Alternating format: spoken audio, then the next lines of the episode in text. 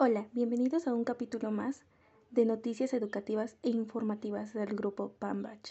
El día de hoy les hablaremos sobre cómo Mark Zuckerberg se convirtió en uno de los hombres más ricos del mundo gracias a Facebook, pero comenzaremos hablando de él. Mark Elliott Zuckerberg nació el 14 de mayo de 1984 en White Plains, Nueva York, y se crió en el pueblo cercano de Dobbs Ferrell. Mark desarrolló interés por las computadoras a una temprana edad. Cuando tenía 12 años, utilizó la Atari Basic para crear un programa de mensajería llamado Subnet, y fue su padre quien utilizó el programa en su consultorio dental para que las recepcionistas le avisaran de la llegada de los pacientes. Mark y sus amigos crearon juegos en el ordenador, solo con el afán de divertirse. Los padres de Mark contrataron a David Newman un tutor privado para que él mantuviera su interés por las computadoras. Tiempo después, Mark estudió en Philippines Extern Academy, una escuela preparatoria exclusiva de Nueva Hampshire. A pesar de eso, su fascinación siempre fueron las computadoras y en su tiempo libre continuó creando nuevos programas. Después de graduarse de Extern, en el 2002, Mark se matriculó en la Universidad de Harvard inventó FaceMash, que comparaba las imágenes de dos estudiantes del campus y permitía a los usuarios votar sobre cuál era el más atractivo.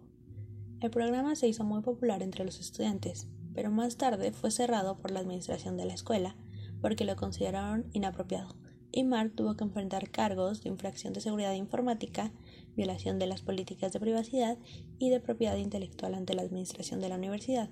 Sin embargo, al final de todo, Mark les sacó provecho a FaceMash ya que lo vendió por un total de 30.201 dólares a la tienda de activos digitales Flippa. Basados en sus proyectos anteriores, tres de sus compañeros de estudio, Divian Nerendra y los gemelos Cameron y Tyler Winklevoss, le pidieron a Mark que los ayudara a trabajar en una idea de un sitio de redes sociales que ellos habían llamado Harvard Connection. Fue diseñado para utilizar información de los estudiantes de la facultad a fin de crear un sitio de citas para la élite de Harvard. Mark accedería a ayudar con el proyecto, pero se retiraría a trabajar en su propio sitio de redes sociales con sus amigos Dustin Mokovsky, Chris Hongels y Eduardo Severin.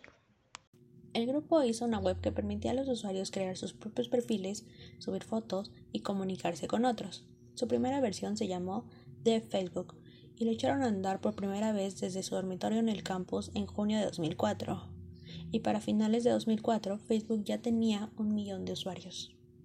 En ese momento, Facebook estaba abierto solo a los estudiantes de Harvard, pero después de la investigación concedió acceso a otros colegios y escuelas nacionales e internacionales, lo que llevó a un resultado de más de 5 millones 5 mil usuarios inscritos para diciembre del 2005. El sitio entonces comenzó a atraer intereses de otras empresas que querían hacer publicidad en él. Gracias al éxito e impacto que tuvo Facebook, Forbes clasificó a Mark Zuckerberg en el puesto número 35 de su lista de multimillonarios, en la que incluso superó al CEO de Apple, Steve Jobs, con un valor neto aproximado de 6.900 millones de dólares. Facebook tuvo su primera cotización en bolsa en mayo de 2012, lo que resultó en una recaudación de 16 mil millones de dólares, convirtiéndose en la mayor salida a bolsa de una empresa web en la historia de la humanidad. Para este mismo año, Facebook había alcanzado la alucinante cifra de mil millones de usuarios. Desde que comenzó a tener una fortuna considerable, Mark ha utilizado gran parte de sus millones para financiar una variedad de causas filantrópicas. En diciembre firmó el Giving Play con la promesa de donar al menos el 50% de toda su fortuna a la caridad en el transcurso de su vida. Después de su donación, Mark hizo un llamado a otros jóvenes empresarios adinerados para que siguieran su ejemplo. Esperamos que este tema haya sido de su agrado. Nos vemos en el próximo capítulo de este podcast educativo e informativo.